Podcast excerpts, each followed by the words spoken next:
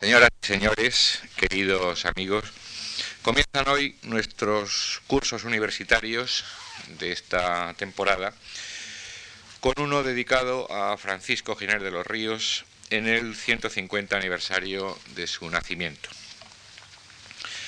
Nacido Francisco Giner en Ronda en 1839, fundador en 1876 de la Institución Libre de Enseñanza, Giner eh, murió en 1915. Dos años después, don Miguel de Unamuno, no muy siempre reacio para el ditirambo, escribía que aunque no hubiera dejado escrito nada, como no lo dejó Sócrates, su obra viviría entera. Recordó estas palabras nuestro conferenciante de esta tarde, el profesor López Morillas, al editar en 1969 algunos de los ensayos de Giner. E incluso apuró el símil eh, unamuniano, afirmando que a este Sócrates, Giner, le ha faltado su Platón, es decir, un discípulo capaz de evocar al maestro en la integridad de su persona y su doctrina alguien en suma que le estudie apartándose de lo meramente ditirámbico, de lo meramente encomiástico, de lo anecdótico. Es posible, en efecto, que le haya faltado ese exégeta riguroso, pero me atrevo a decir que ya no le falta. Y es precisamente eh, Juan López Morillas, el profesor López Morillas, a través de sus ensayos sobre el krausismo español y sobre el propio Giner de los Ríos, quien ha llenado y continúa llenando muy brillantemente ese hueco. Andaluz como Giner, aunque de Jaén, nacido en 1913, eh, Juan López Morillas se licencia en la Universidad de Madrid y se doctora en la Universidad de Iowa en 1940, donde era ya desde 1936 eh, profesor. Ha enseñado también muchos años en Brown University y desde 1978 en Austin, en la Universidad de Texas. El profesor López Morillas ha sido presidente de la Asociación Internacional de Hispanistas, miembro de la Academia Norteamericana de Lengua Española y de la Spanish Society de Nueva York, es correspondiente de la Real Academia Española, etcétera, etcétera. Entre sus muchos libros y especialmente relacionados con este curso, mencionaremos El krausismo español, perfil de una aventura intelectual, mm, de 1956, Francisco Giner de los Ríos, ensayos, eh, de 1969, todos ellos tienen ya dos y algunos hasta tres ediciones, Hacia el 98, Literatura, Sociedad, Ideología, 1972, Krausismo, Estética y Literatura, 1973, eh, y está a punto de aparecer el racionalismo pragmático, ensayos sobre el pensamiento de Francisco Giner de los Ríos. Naturalmente estos son los libros, hay muchas otras páginas en ensayos, en ponencias que abordan y siluetean convenientemente este tema. El doctor López Morillas es también un excelente traductor del, ruso y los eh, lectores de Alianza Editorial mm, habrán tenido muchas veces oportunidad de paladear a Dostoyevsky, a Turgenev, a Tolstoy, a Chekhov en traducciones directamente del ruso, como él mismo se encarga de decir en su, en su currículum, pero que no es, como ustedes saben, lo frecuente en la literatura española. En definitiva, estamos ante un eminente profesor que nos honra mucho ocupando esta tribuna y a quien queremos agradecer eh, el que colabore en nuestras actividades culturales. También a ustedes, muchas gracias por acompañarnos.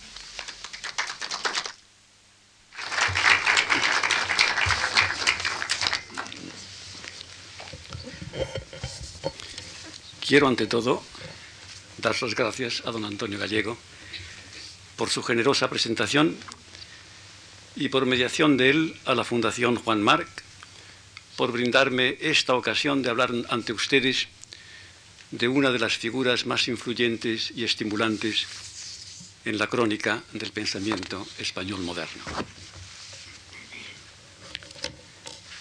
Uno de los problemas con que se encara quien pretende adentrarse en una vida ajena a fin de entenderla y glosarla es la de hallar vías que accedan a ella, bien en forma de documentos escritos, libros, artículos, cartas, que de tal persona se poseen, o de testimonios de aquellos que la conocieron directamente o que a su vez han tratado de comprenderla y explicarla.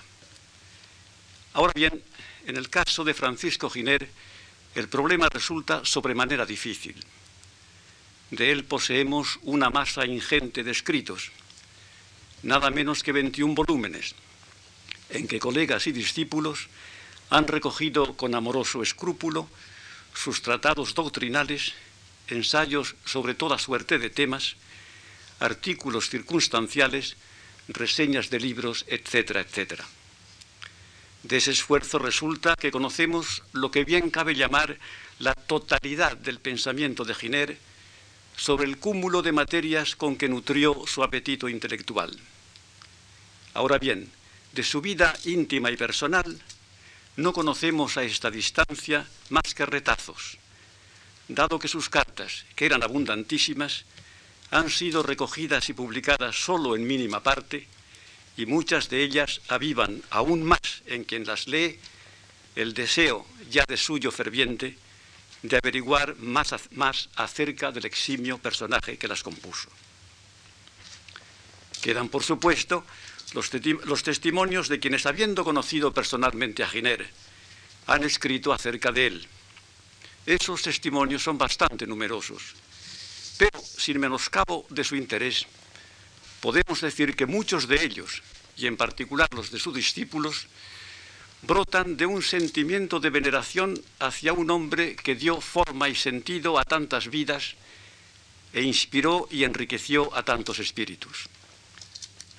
Yo dije hace tiempo que dichos comentarios atestiguan mucho más la ausencia que la presencia de Giner.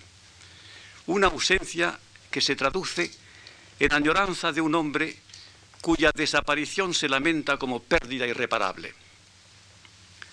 Tales comentarios aluden a su aspecto físico, a su, a su, perdón, a su tenor espiritual incluso a sus frecuentes, aunque fulgurantes, ataques de mal humor.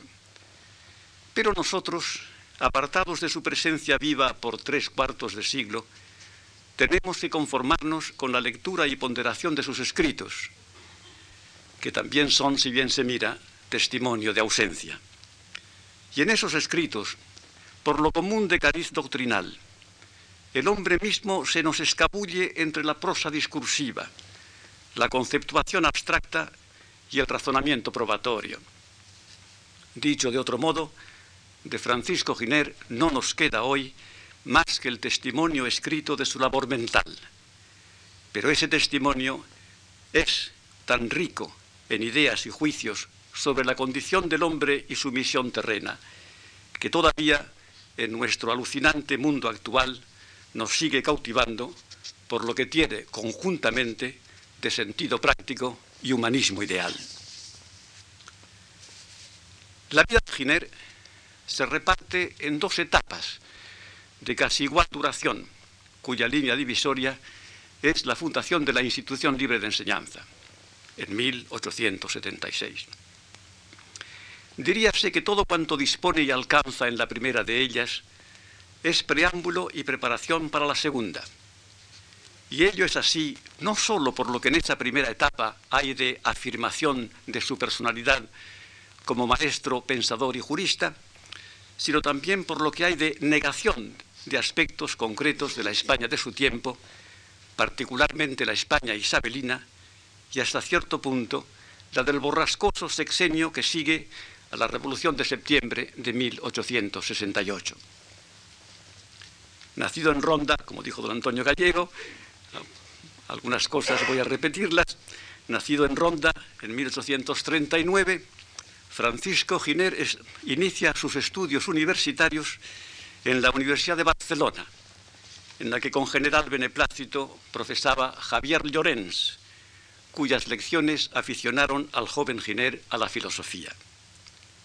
Es de notar, como detalle curioso, también mencionado por don Antonio, que en el aula de Llorens tuvo como condiscípulo a quien andando el tiempo habría de ser su adversario intelectual más implacable, Marcelino Menéndez y Pelayo. Ambos, sin embargo, concordaban entonces en una admiración reverente por el profesor catalán. De Llorens dijo Menéndez Pelayo que fue un poderoso educador de inteligencias cuya influencia, como la de Sócrates, no quedó archivada en libros, sino en espíritus humanos. Y también, como coincidencia curiosa, recordemos que algo muy semejante habría de decir un amuno del propio Giner a la muerte de éste, a saber que aunque no hubiera dejado escrito nada, como no lo dejó Sócrates, su obra viviría entera. Giner no pasa, sin embargo, mucho tiempo en Barcelona, apenas un año, porque poco después se matricula en la Universidad de Granada para hacer la licenciatura en Derecho y el bachillerato en Filosofía y Letras. Con el propósito de doctorarse en Derecho, y apenas, cumplidos los 20 años, se traslada a Madrid y es nombrado auxiliar en la sección diplomática del Ministerio de Estado.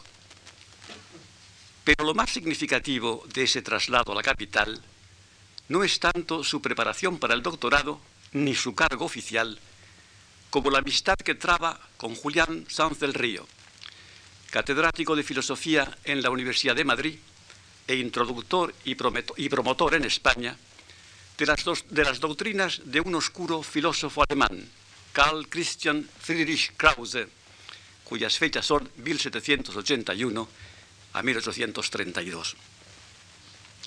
Ya para entonces, esto es, hacia 1863, las doctrinas que en su cátedra profesaba Sanz del Río, denominadas por su progenitor alemán racionalismo armónico, ensalzadas ufanamente por sus epígonos españoles como filosofía novísima y conocidas popularmente como krausismo, habían alcanzado un ascendiente que, rebasando los límites de la aula madrileña, repercutía en los círculos académicos e intelectuales de gran parte de España, provocaba polémicas en el Ateneo, en periódicos y revistas y aun en tertulias de café, y llegaba a ser mirada con desazón y suspicacia por las autoridades civiles y eclesiásticas.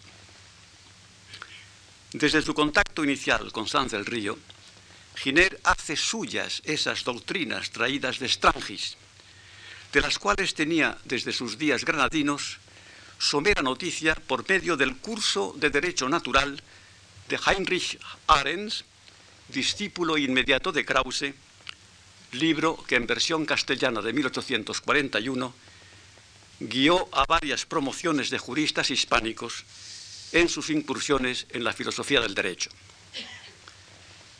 ¿Acaso la lección más notable que Giner aprendió de Sanz del Río fue la de que una doctrina filosófica es mucho más que un sistema de pensamiento al que se atribuye consistencia lógica o una postura intelectual a la que se rinde homenaje porque confirma creencias o prejuicios arraigados.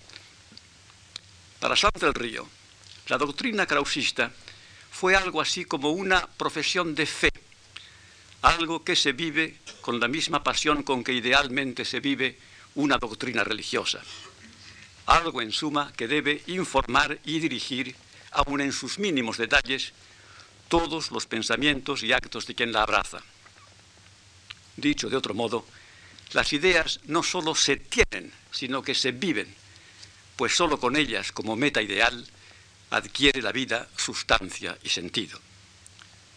Giner, a su vez, siguiendo en esto a su maestro Sanz del Río, encarna, así como suena, la doctrina de Krause y hace de ella norte y guía de su vida pública y privada. Y no se crea que es desmesurado equiparar esa doctrina a una confesión religiosa, pues la personalidad del propio Krause lo justifica.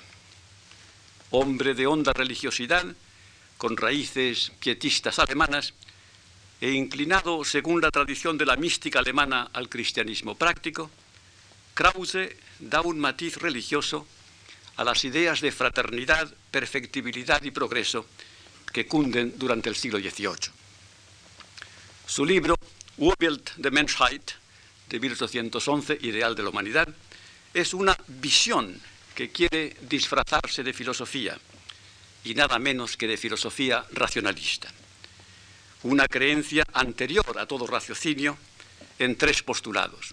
Primero, el hombre, síntesis de naturaleza y espíritu, es una libre determinación de Dios. Segundo, la humanidad es la integración armoniosa de todas las formas humanas de asociación.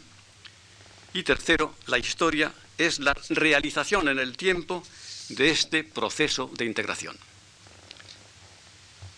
Si Krause se hubiese limitado a ofrecer esta visión como una teoría más, tendríamos una utopía pura y simple. Y conviene recordar que en los siglos XVIII y XIX no son pocas las utopías de esa índole con ribetes mesiánicos y redentoristas. Ocurre, sin embargo, que para evitar que se le moteje de utopista, Krause elabora una filosofía de la historia que incorpora lo que para él ha sido y es la relación secular de la humanidad con Dios. Según esa filosofía, el ser humano, tras largos y penosos desvíos y tanteos, se halla por fin en el umbral de su plenitud. Esto es, empieza a percatarse del alto destino que como criatura privilegiada de Dios está llamado a cumplir. Y ese destino no es otro que el de perfeccionarse a sí mismo y perfeccionar todas sus formas de asociación, matrimonio, familia, sociedad, nación, Estado, religión, arte, ciencia, etc., para contribuir de este modo a la creación de una armoniosa sociedad humana. Este, en brevísimo resumen, era la doctrina que profesaba Sanz del Río desde que en 1843 a 44 estudió en Heidelberg con profesores de filiación krausista. Esta fue la doctrina que a partir de 1854 predicó a sus alumnos en su cátedra de Historia de la Filosofía de la Universidad de Madrid.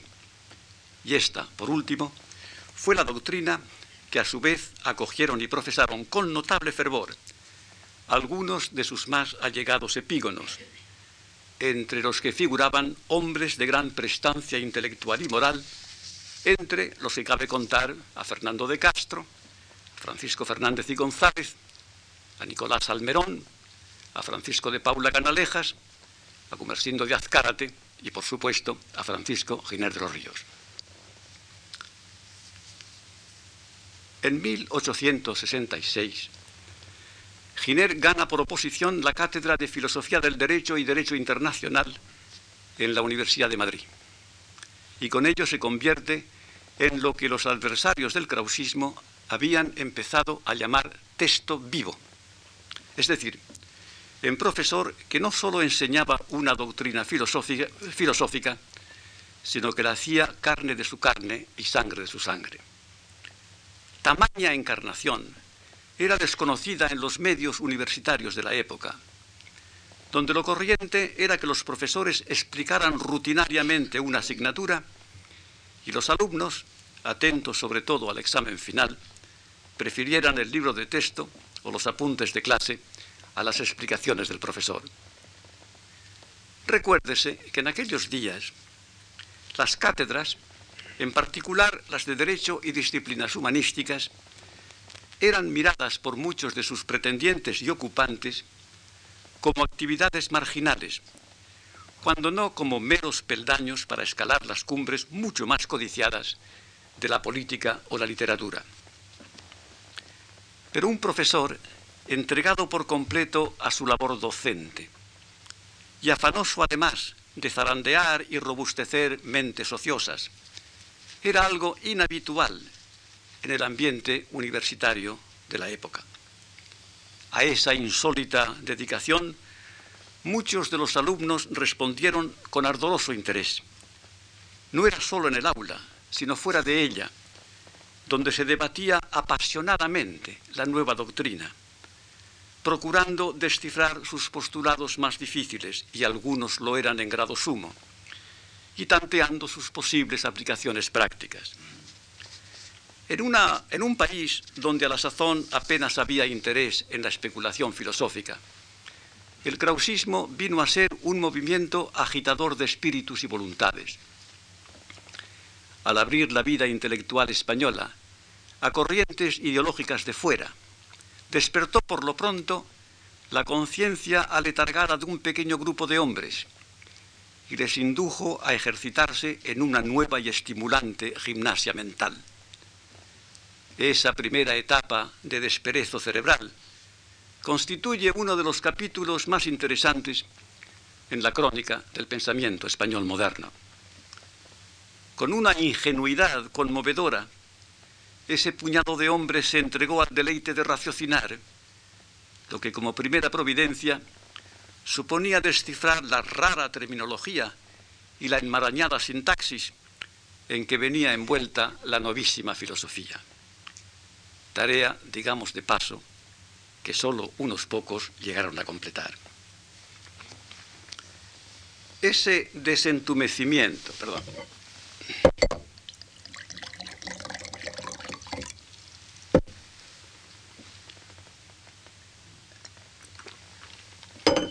ese desentumecimiento fue lo bastante rápido y notorio para despertar la alarma primero y la franca hostilidad después de las autoridades civiles y eclesiásticas. Hacía ya varios años que los profesores krausistas venían siendo atacados como textos vivos en cierto género de prensa, en la que se venía exigiendo al gobierno que interviniera para atajar lo que consideraba como una malévola seducción de la juventud incauta por unos profesores que, sobre pretexto de enseñar una filosofía exótica, inducían a sus discípulos a militar contra la religión y la monarquía. La campaña anticrausista invadió las Cortes en los primeros meses de 1868 y llegó hasta el gobierno, el cual exigió que los profesores firmaran un juramento de fidelidad a la Iglesia y el trono. Julián Sanz del Río, Fernando de Castro y Nicolás Almerón se negaron a firmar y fueron separados de sus cátedras. Y Giner fue suspendido de la suya por haberse solidarizado con ellos. Pero el castigo fue de poca duración. La Revolución de septiembre de 1868 repuso en sus cargos a los profesores separados y levantó la suspensión de Giner. Como a menudo, a menudo sucede con las ideologías militantes, la doctrina krausista ofrece su mayor cohesión durante la etapa en que es reciamente combatida como atentatoria al orden social, político y religioso. Ante los ataques que sufren durante el periodo de formación y desarrollo de la filosofía novísima, esto es entre 1854 y 1868, San del Río y sus discípulos se apretujan entre sí se atrincheran en sus posiciones ideológicas y presentan a quien desde fuera los mira una armonía de, pareceres y una congruencia de propósitos que seguramente estaban muy lejos de sentir. No es aventurado sugerir que abandonada a sí misma la filosofía krausista hubiera sido un episodio intrascendente en la vida intelectual española del siglo pasado, como lo fue, pongamos por caso, la filosofía escocesa que se profesaba en la Universidad de Barcelona. Lo que confirió al krausismo empuje y aguante inusitados fue la inquina cerril y la necia persecución que contra él desataron tradicionalistas y ultramontanos, secundados por el poder público. Alguien ha dicho, y con alguna razón, que el marqués de Orobio, hizo con los decretos que privaban de sus cátedras a los profesores de la filosofía novísima, más krausistas que Sanz del Río con sus lecciones. Es sabido que la Revolución de Septiembre, aunque nacida de un clásico pronunciamiento militar, contó desde el primer momento con el apoyo de una parte considerable de la naciente clase intelectual española, asqueada de las añagazas y corruptelas de la España isabelina y deseosa de inyectar en la vida pública española un mínimo de rectitud y seriedad. España, con honra, era, como es notorio, el lema bajo el que ingenuamente se fomentaba esa aspiración. El gobierno provisional, que surgió de la Revolución, no se contentó con reponer en sus cátedras a los profesores separados, sino que nombró decano de la Facultad de Filosofía y Letras a Julián Sanz del Río y rector de la Universidad de Madrid a su discípulo y colega Fernando de Castro. Fue Castro quien desde su nuevo cargo, y asesorado en gran medida por Giner, ideó un proyecto de reforma universitaria que habría de ser elaborado por los profesores mismos y no, como entonces, quizá también hoy, como entonces ah, era lo corriente, por políticos disfrazados de pedagogos. El propósito de ambos, y por supuesto de otros colegas suyos, parece haber sido hacer de la Universidad de Madrid, convertida ya en Universidad Central, el órgano promotor de un magno programa de reorganización y reorientación de las universidades españolas, presidido por el principio de la unidad en la diversidad, también quisto de los krausistas. No es pues extraño que aunque participaron en casi todos los planes de reforma que trazó la setembrina, los krausistas encauzaran sus mayores esfuerzos a la reforma de la enseñanza y en particular de la universitaria. Recordemos a este respecto que la filosofía krausista nace y medra en la universidad, que es a nativitate académica, sin perjuicio de sus aspiraciones ecuménicas, y que por ello mismo forja una noción de la universidad desconocida en España hasta que la importa Sanz del Río y la secundan Castro y Giner. Para entender rectamente esa noción, conviene tener a la vista dos hechos. Primero, que durante los siglos XVII y XVIII, la mejor filosofía y la mejor ciencia se hacen fuera de las universidades, degeneradas tras larga decadencia en fortalezas de la ignorancia. Y en cierto modo esa filosofía y esa ciencia se hacen contra ellas, contra las universidades. Y segundo, que la rehabilitación y modernización de la universidad son una empresa alemana, cuyo éxito, asegurado a fines del siglo XVIII, sirve de acicate a la reforma universitaria en el continente europeo y a la fundación de establecimientos que siguen de cerca el patrón germánico. Según este patrón, la universidad es el centro en que convergen y se organizan primero y del que irradian después los saberes humanos. A la tradicional concepción de la universidad como instituto docente y de habilitación profesional, viene ahora a unirse la de su función como congreso de investigadores, que persuadidos de la esencial unidad del conocimiento, trabajan en sus disciplinas particulares sin perder de vista que todas ellas, en definitiva, existen en mutua e íntima dependencia y tienden a fundirse en la unidad orgánica, en la unidad orgánica del conocimiento. Tal noción, que incluso en Alemania era más un propósito que una realidad, fue el ideal de la universidad que bosquejó Sanz del Río en su discurso de inauguración del año académico 1857-58 y que recogieron Castro y Giner en sus proyectos de reforma. Huelga subrayar que tal proyecto era en España un puro castillo en el aire, creación fantasmal de la mente teórica.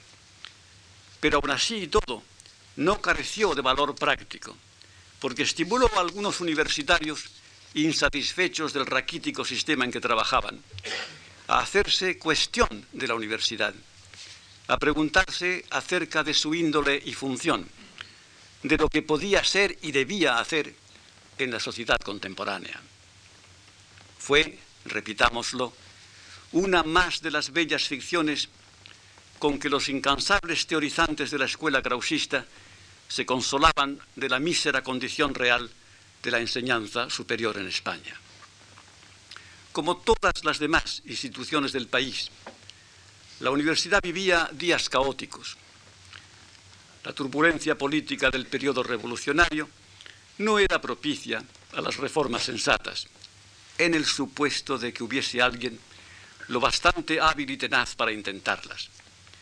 Lo único que vale la pena señalar en cuanto al papel del krausismo durante el sexenio revolucionario 68 a 74 es la frecuente obtención de cátedras de universidades e institutos por adictos a la escuela, lo que en más de una ocasión dio pie a que los adversarios de ésta insinuaran la existencia de favoritismo y colusión.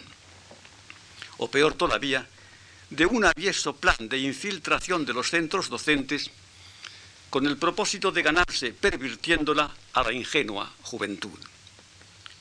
Para Menéndez Pelayo, los krausistas eran, y cito, una horda de sectarios fanáticos, una logia, una sociedad de socorros mutuos, una tribu, un círculo de alumbrados, una fratría, algo, termina diciendo, en suma tenebroso y repugnante a toda alma independiente.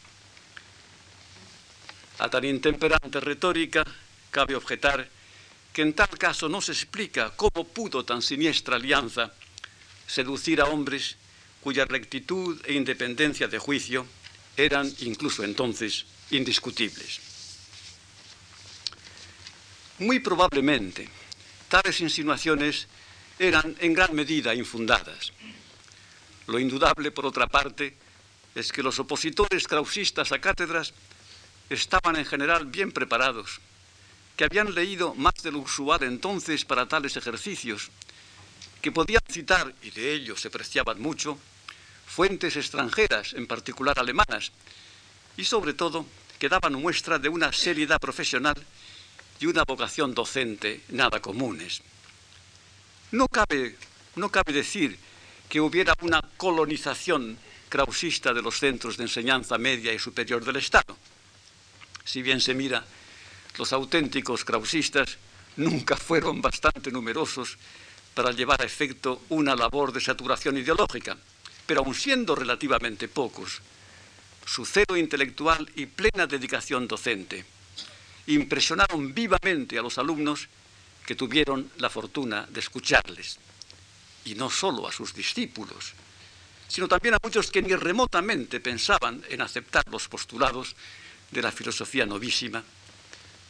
Uno de los efectos más curiosos del krausismo en el ámbito docente fue su eficacia revulsiva en aquellas personas e ideas sobre las cuales actuó como irritante.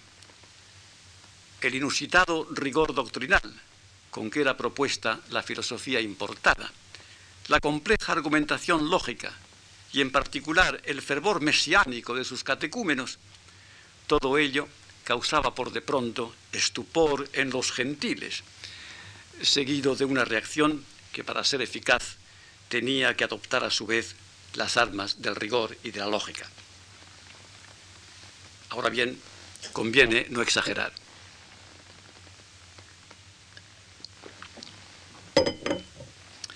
Dado el desbarajuste reinante durante el periodo revolucionario, los krausistas, como bien pudieron ver Castro y Giner, no podían por sí solos, pese a su celo catequista, producir una subida de nivel en la docencia media y superior.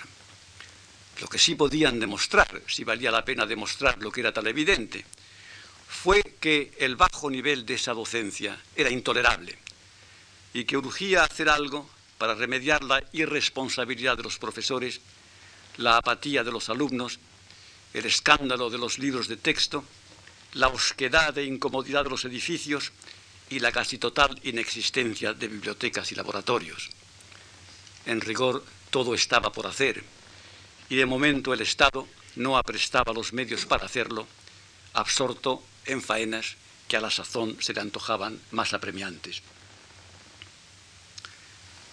El pronunciamiento de Martínez Campos en Sagunto pone fin a la anarquía en que desemboca la Revolución de Septiembre. Por una parte, la restauración tiene el efecto de aquietar los trastornos sociales y políticos del sexenio revolucionario, pero por otra refrena, si bien no extingue por completo, el ardor intelectual que había dado tan singular cariz a los años inmediatamente anteriores y posteriores a 1868. El afán de los restauradores era, según palabras de Cánovas del Castillo, restablecer la continuidad histórica de España, o dicho de otro modo, pensar y hacer como si los seis años de la setembrina no hubieran sido más que una pesadilla de la que el país se había despertado confuso y molido, pero propuesto a que no volviera a repetirse. Cánovas, sagaz arquitecto de la restauración, comprendió desde el primer momento el afán de sosiego de la mayoría de sus compatriotas, afán que debidamente encauzado no sólo serviría para afianzar a la monarquía restaurada, sino también para devolver con creces al país las energías derrochadas en la, en la, contienda social y política. Y en efecto, orden, paz, trabajo, son las palabras hipnóticas con las que el hábil estadista trató de mitigar las suspicacias que no pocos españoles provocaba el retorno de los Borbones. Pero como después diría Giner, esa anhelada continuidad histórica de Cánovas parecía empalmar con la España de 1868, como si en efecto se hubieran borrado de la memoria del país todos los abusos, torpezas e impudicias de la época isabelina. Una vez más, el marqués de Orobio, el mismo que en vísperas de la setembrina había separado de sus cátedras a unos cuantos profesores krausistas, detentaba la cartera de fomento, ministerio del que entonces dependía la instrucción pública.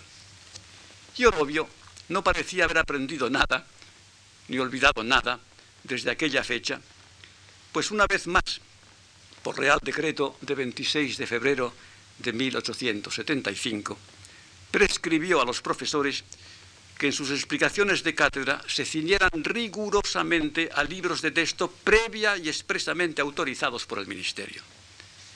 Y por circular de ese mismo Ministerio, ordenó a los rectores que prohibiesen en sus universidades la exposición de cualquier doctrina que fuese perjudicial a la religión católica y el régimen monárquico. En protesta contra tamaño desafuero, renunció a su cátedra Emilio Castelar. Protestaron otros profesores, cinco de los cuales fueron desterrados a puntos distantes de la periferia peninsular. Entre los últimos figuraba Giner, que fue conducido por la Guardia Civil a Cádiz y recluido durante los primeros años de su destierro en el castillo de Santa Catalina por Real Orden de 17 de julio de 1875, se le separó de su cátedra.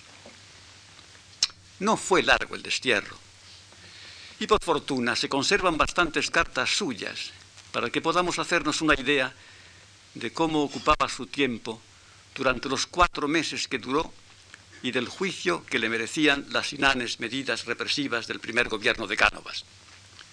Fueron medidas que por añadidura causaron considerable agitación y no pocas protestas dentro y fuera de España. Pero lo que no resulta claro de esa correspondencia es cómo Giner fue bosquejando el proyecto de fundar un organismo docente libre de las coacciones y restricciones del poder público y sensible a orientaciones pedagógicas muy diferentes de las que a la sazón imperaban en los centros de enseñanza del Estado. Hubo un momento en que se le aconsejó la creación en Gibraltar de una universidad libre, consejo que no prosperó porque desde ese lugar el centro en que pensaba Giner no hubiera podido tener el ascendiente en que pensaba. En cualquier caso, en los breves meses del exilio, fue cuando Giner ideó ese nuevo instituto docente, como confirma una carta que en 20 de julio de 1875 escribe a Luis Silvela, y cito, si se realizan algunos ofrecimientos que nos hacen, tal vez organicemos modestamente una pequeña institución de enseñanza superior libre con una escuela de derecho. Cierre de cita. Y añade, apelando a la discreción de Silvela, y cito, reserve usted el plan de institución libre. Discreción aconsejable aquellos días en que el recelo y la hostilidad del Estado eran sobremanera agobiantes. En todo caso, cuando Giner regresó a Madrid en agosto de 1875, traía ya resuelta la creación de tal organismo. No cabe duda de que la institución libre de enseñanza fue hechura suya, a pesar de que habla en plural cuando de ella escribe a Silvela. Eran menester fuertes dosis de esperanza, tenacidad y facultad persuasiva para que el proyecto no se quedase en otra bella ilusión de las que tan gran acopio había en el inventario krausista. Y Giner poseía esas cualidades en grado sumo. Pero había algo más, que había deducido de las vicisitudes de los últimos años y las desazones de los últimos meses, a saber, la convicción de que de momento nada cabía esperar de la España oficial en materia de educación. Tal actitud era natural en un hombre que había visto naufragar en el oleaje del sexenio revolucionario sus más caras ilusiones. Como tendremos ocasión de ver en lecciones siguientes, Giner, en los primeros meses de la restauración, desconfía de casi todas las instituciones que pretenden encarnar la vida nacional. Monarquía, iglesia, gobierno, cortes, ejército, magistratura, universidades, ante cada una de ellas, su actitud es escéptica e interrogante. ¿Eres en realidad lo que dices ser? Más aún, ¿acaso no perviertes aquello mismo que pretendes representar? En él y en los que sienten su influjo, va afincándose la idea de que la España oficial que surge de la restauración canovina es algo de mentirijillas, una función teatral en que figuran personas y cosas que son simples remedos de las de la vida real. En este simulacro, actores y espectadores truecan a menudo sus papeles, mientras que fuera del recinto fluye una muchedumbre displicente o desdeñosa. La España auténtica, en opinión de Giner, es muy diferente. Es pobreza, ignorancia, apatía.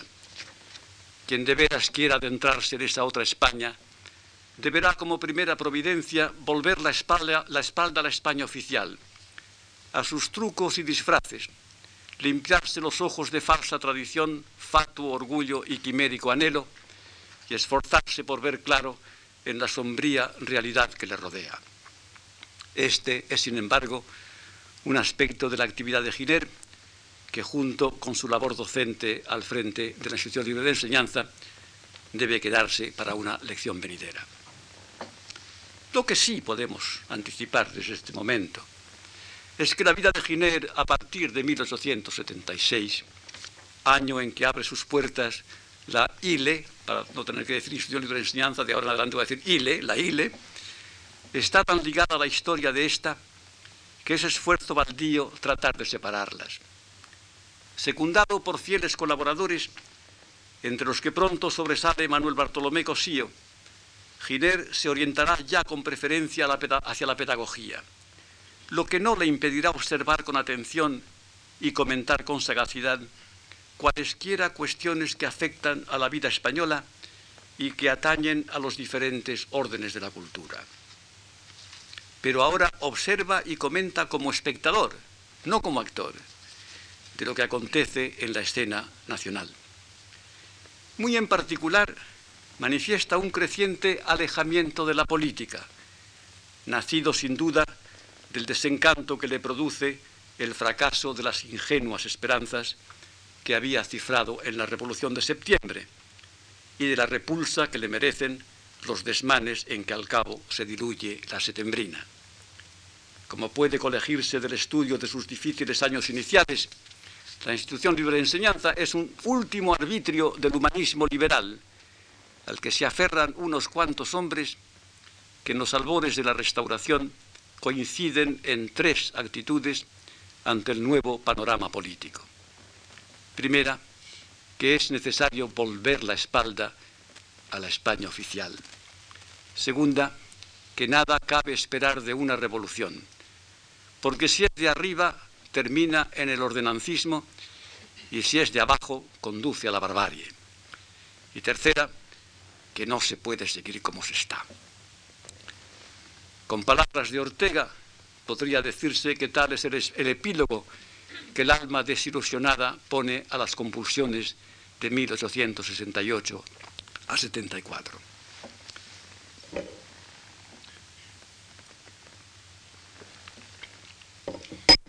De una confianza nunca muy ardorosa en la acción política, Giner pasa al apoliticismo, actitud en la que no todos sus amigos y allegados les siguen, pero que habida cuenta del prestigio gineriano, contribuiría a acentuar el desafecto con que no pocos intelectuales españoles miran la política hasta bien entrado el siglo XX. No obstante, la abstención de Giner no es absoluta. Alejados de la política, y cito, escribe en 1889, donde es nuestra creencia que se malgastan grandes esfuerzos para resultados mínimos, estamos siempre prontos a dar, sin embargo, un consejo y, ayudar a poner mano en las reformas gubernamentales. Apenas, continúa, apenas por rara extravagancia de la suerte, se juntan allá en las alturas un relámpago de buen sentido y una disposición benévola para nuestros ideales. Persuadidos, no obstante, continúa, de que casi todo cuanto en este orden auxiliemos a levantar, está condenado por largo tiempo a ser destruido, no bien el relámpago pasa y la corriente de la vulgaridad recobra su natural y legítimo imperio. Lo que aquí me interesa subrayar es que ese consejo y esa ayuda fueron solicitados más de una vez en los años siguientes. Y según lo había prometido, Giner los dio con sobriedad y discreción. Cuando en 1881 llega al poder el Partido Liberal, con Sagasta a la cabeza, y el ministro Alvareda repone en sus cátedras a los profesores destituidos en la segunda odiada de 1875, Giner se reintegra a la suya de filosofía del derecho y la desempeña con el vigor y la eficacia que le eran naturales. Pero es evidente que su interés primordial ya no es la universidad, sino la institución. Por aquellas calendas, la universidad, adscrita al más angosto profesionalismo, es ante todo una expendeduría de títulos, parte además de una centralizada organización oficial en que las veleidades reformistas de algún ministro con máscara de pedagogo son por lo menos tan nocivas como la notoria rutina de la mayoría de los profesores y la cínica indiferencia de la mayoría de los alumnos. Con la universidad no cabe por el momento hacer nada, salvo señalar sus manquedades y subrayar sus perversiones. La única esperanza de mejora está en la formación institucionista de futuros ocupantes de la cátedra. Esperanza a largo plazo, es cierto, pero no tan largo que Giner no la vea parcialmente realizada antes de su muerte. Hay que señalar, sin embargo, que por el habla de Giner en el caserón de la calle de San Bernardo pasan hombres que habrán de dejar huella indeleble en la vida política e intelectual del país. Muchos de ellos no han sido alumnos de la institución, pero el contacto con Giner les lleva a conocerla indirectamente, a encariñarse con sus métodos y a simpatizar con sus objetivos. Esos hombres se percatan de que ese centro docente ha llegado a ser el germen de renovación pedagógica y espiritual más alentador de España y que de él, con preferencia a cualquier otro de los que a la sazón existen, cabe esperar la radical mudanza en los destinos nacionales a que tantos aspiran. Así pues, el talento, el prestigio y el tesón de Giner coadyuvan a partir de 1881 a crear un ambiente propicio a los objetivos institucionistas.